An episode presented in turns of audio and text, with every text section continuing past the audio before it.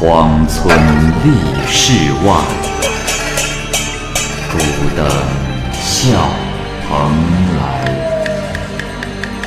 雁作人间雨，旷世岂了斋。鬼怪胡银娥，休当孤望。孤望白话《聊斋故事》，《聊斋故事》之杨武侯。蚂蚁播讲。杨武侯薛禄是胶州薛家岛人，父亲薛太公在岛上非常的贫苦，在一位申乡家放牛。申乡呢有一块荒地，薛公就在那儿放，经常啊可以看到兔蛇在杂草中搏斗。薛公认为此地不同寻常，因而请求主人把这块地呢赐给他做宅基地。薛公就在那儿盖了间茅屋住下。几年之后，他的夫人临产，当时正值大雨骤至，恰好呢有两位指挥使奉命检查海防，就经过这里，在门前避雨。这时，他们看到屋顶上落下了成群的乌鸦，争着用翅膀覆盖住漏雨的地方，就甚为的惊讶。后来，薛太公走出屋来，那指挥使就问道：“刚才这屋里在做什么呀？”薛公告诉他们是在生小孩指挥使又问生的是男是女，薛太公说是男孩那指挥使就更加的惊讶，说：“嗯，这孩子一定非常尊贵，不然怎么会有我二人在此守护大门呢？”说完，二人叹息着起身离去。薛禄长大以后啊。常常是面带污垢，鼻淌青蹄，很邋遢，也不聪明。薛家岛上的薛姓本来呢是隶属军籍的，这一年应该由薛太公家出一个男丁去戍守辽阳，这下可是愁坏了薛太公的长子，也就是薛禄的哥哥。当时的薛禄啊已经十八岁了，但人们认为他太傻，没有人愿意跟他结亲。这时，薛禄就主动的对哥哥说：“哥哥满面愁容的，莫非哥哥不想去当兵吗？”哥哥说：“哎，正是啊。”薛禄一笑说：“呃呵呵，如果大哥呃肯把丫鬟嫁给我，呃，我就愿意去帮哥哥当兵。”哥哥大喜，立即把丫鬟许配给了薛禄。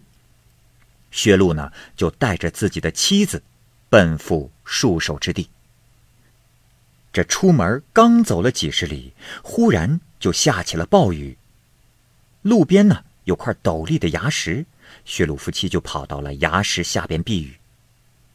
不一会儿，雨停了，这又才上路。刚走了几步，那崖石就崩落。当地的居民远远的望见啊，有两只虎跃出崖石。近前附到两人身上，便无影无踪了。薛禄从此变得非常骁勇矫健，顿时具有了不同寻常的风采。后来因军功被封为杨武侯世爵。到了天启崇祯年间，世袭的某位侯爵去世了，没有儿女，只有一父子，于是啊，暂时让旁支代袭了侯爵。当时的制度规定呢，凡是世袭封爵之家侍寝的妻妾，怀了身孕，立即的报奏皇上知道，由官府指派老妇人和产妇作伴，加以守护，直到孩子生完为止。就这样过了一年多时间，那夫人生了个女孩，可生完之后，腹部仍然是隆起，震动不停。又经过十五年，换了几位陪伴守护夫人的老妇人，就又生下一个男孩。这个男孩应当以嫡系得封赐爵，可是旁支哗然反对，认为这个男孩不是薛氏的后裔。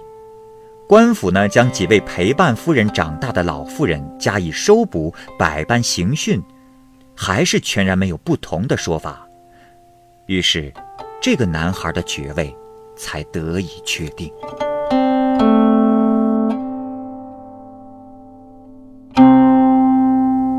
螳螂捕蛇。一个姓张的人，偶然在溪谷间赶路，听到山崖上发出一种非常尖利的声音。他找到通路，登上山崖探看，只见一条碗口粗的大蛇在树丛中扑棱，尾巴抽打在柳枝上，柳枝顿时折断。他看到那大蛇折腾来折腾去的样子，好像是受到了什么东西的辖制，但是仔细一看，仍然毫无所见。于是疑心大起，他逐渐地走到蛇前，只见一只螳螂钉在大蛇的头顶部，用尖利的前臂猛抓大蛇的脑袋，大蛇怎么折腾也甩不开它。过了许久，大蛇终于死去。那大蛇的额头皮肉已经破裂了。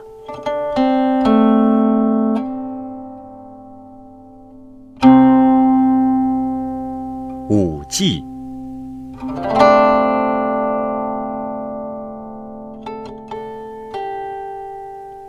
李超，字魁梧，淄川西郊人，性情豪爽，乐于施舍。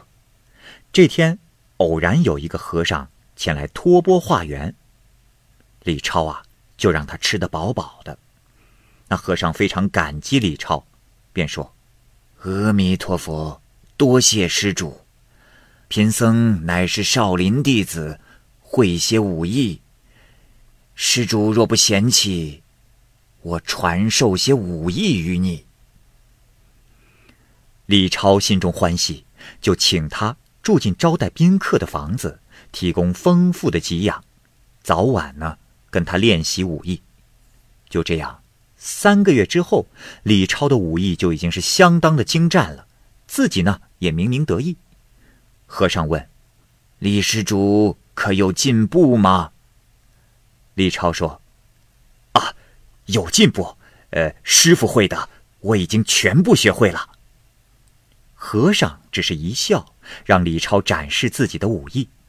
于是，李超脱去了衣服，向手心唾了口唾沫，动作似猿猴跃起，似飞鸟降落，左腾右跃的演练了一阵子，然后骄傲自得的站在一边。和尚又是一笑，说：“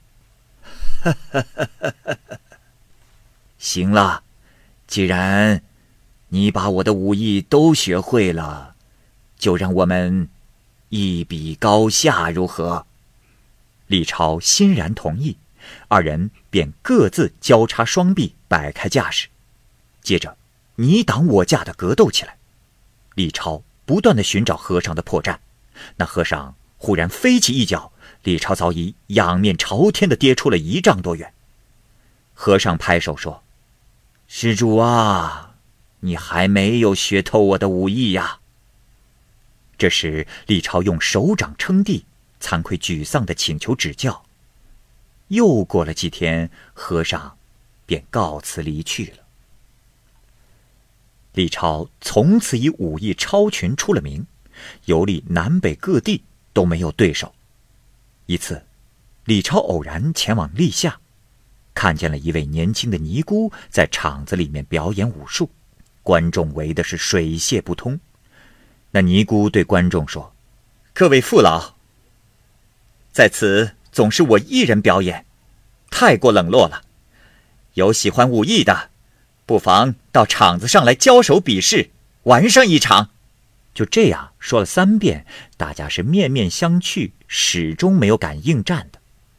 李超在一旁不觉激痒，意气风发地走到场中，尼姑便笑着合掌施礼。刚一交手，尼姑便喊住他停手。施主，这武艺是少林一派的。随即问道：“尊师是何人？”李超开始不说，尼姑再三的追问，才告诉他是那位和尚。尼姑胸前拱手说：“原来憨和尚是你的师傅。假若如此，就不必在拳脚上比高低了。我甘拜下风。”李超多次请求比武，可尼姑都不同意。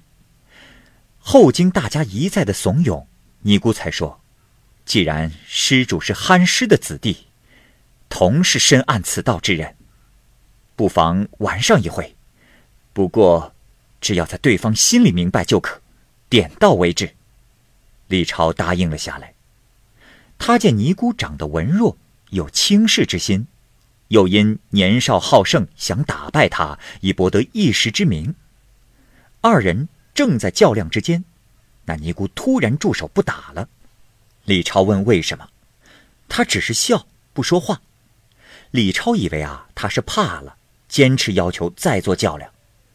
于是尼姑又动起身手，不一会儿，李超飞起一脚朝他踢去，那尼姑并拢五指向下往李超腿上一削。李超只觉得膝下被像刀斧砍中似的，跌倒在地，站不起来。尼姑笑着道歉说：“啊，施主，是我鲁莽冒犯了你，别怪罪啊。”李超就被人抬着回家去，一个多月才痊愈。一年以后，和尚又来到李超家，李超向他讲起了这件往事。和尚吃惊地说：“哎。”施主啊，你太过鲁莽，为何要招惹他呀？幸亏你把我的名字先告诉了他，否则腿早已断了。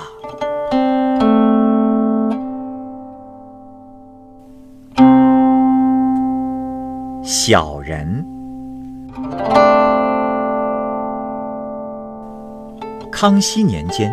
有个变戏法的人，带着一个盒子，盒子里面呢装着一个小人，高约一尺左右。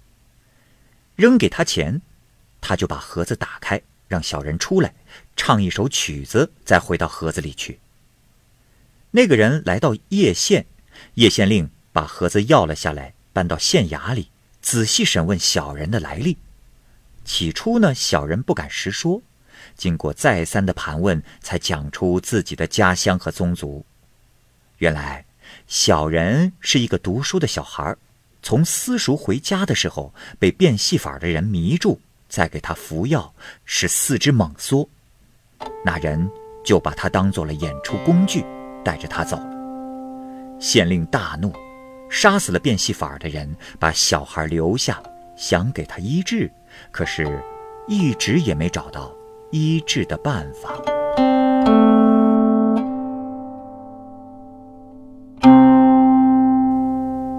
琴声，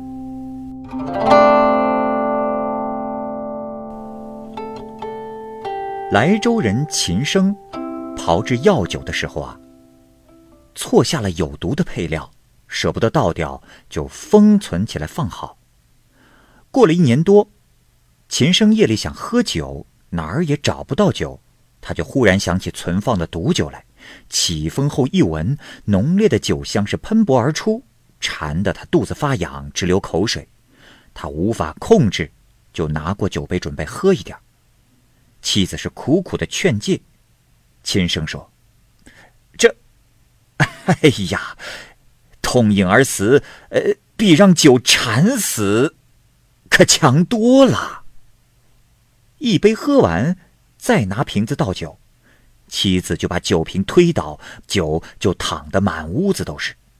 秦生便趴在地上，像牛一样大喝特喝。不多时，秦生的肚子疼痛，不能说话，这半夜便一命呜呼了。妻子连哭带嚎，准备好棺材，要入殓。第二天夜里，忽然。有位身高不满三尺的美女走了进来，她直接走到停尸的厅堂，用碗里的水给琴声灌下，那琴声顿时间又复活了。夫妻叩头感谢，问美女是谁。美女说：“刚才我丈夫到陈家偷酒喝，醉死在那里，我去救他回来，偶然路过你家。他怜悯你与他同病，所以让我用剩下的药把你救活。说罢，就消失不见了。我的朋友共是秋行素，嗜好喝酒。一天夜里想喝酒，却无处去买，急得翻来覆去的睡不着觉。无论如何也忍不住了，便想用醋代酒。他跟妻子商量，妻子呢笑话他。他再三的逼妻子把醋拿来，妻子只好把醋烫了端来，让他喝了一壶醋，才脱衣睡去。第二天，妻子拿出一壶酒的钱，打发仆人去买酒。半路上啊，遇到邱行素的叔伯弟弟邱香臣，邱香臣问清缘由，便怀疑是嫂子抠门，不肯为哥哥买酒。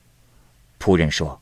夫人说：“家中存的醋本来就不多，昨天夜里喝掉了一半如果再喝一壶，恐怕醋根就断了。”听完了这话的人都觉得好笑，岂不知在酒性正浓时，连毒药都甘之如饴，何况是醋？这事可以流传一时了。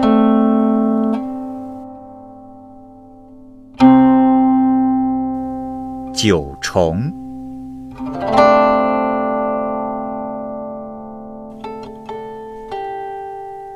常山县刘某身体肥胖，嗜酒成性，每天呢独自喝酒，总能喝掉一坛。他呀有靠近城郊的良田三百亩，总是用去一半种黍子，也就是酿酒的材料。由于家中非常的富有。喝酒呢，也并不成为拖累。有一位西域的僧人见过刘某之后，说刘某身上有一种奇特的病，刘某呢却不以为然。僧人说：“你是不是喝酒从来不醉呀？”刘某说：“呃，是有这么回事儿。”僧人说：“嗯，这是因为你有酒虫啊。”刘某大为的惊愕，便请僧人给他治疗。僧人说：“这好办呐。”刘某问：“哦，不知大师要什么药啊？”僧人说：“一概不要，只让刘某在中午的烈日下俯卧，绑好手足，在犁头半尺左右的地方放一坛美酒。过了一段时间。”刘某感到口干舌燥，极想喝酒。这时酒香扑面而来，刘某只感到馋火向上，越烧越烈，却深受喝不到口的折磨。忽然，他觉得喉咙奇痒，哇的一声吐出了一个东西，直接掉在地上。松绑之后，刘某一看，原来是个三寸左右的红肉，像鱿鱼一样蠕动着。口眼俱全。刘某吃惊的向僧人表示感谢，给他钱，他不要，只要这个肉虫。刘某问道：“大师啊，呃，这虫有什么用啊？”那僧人说：“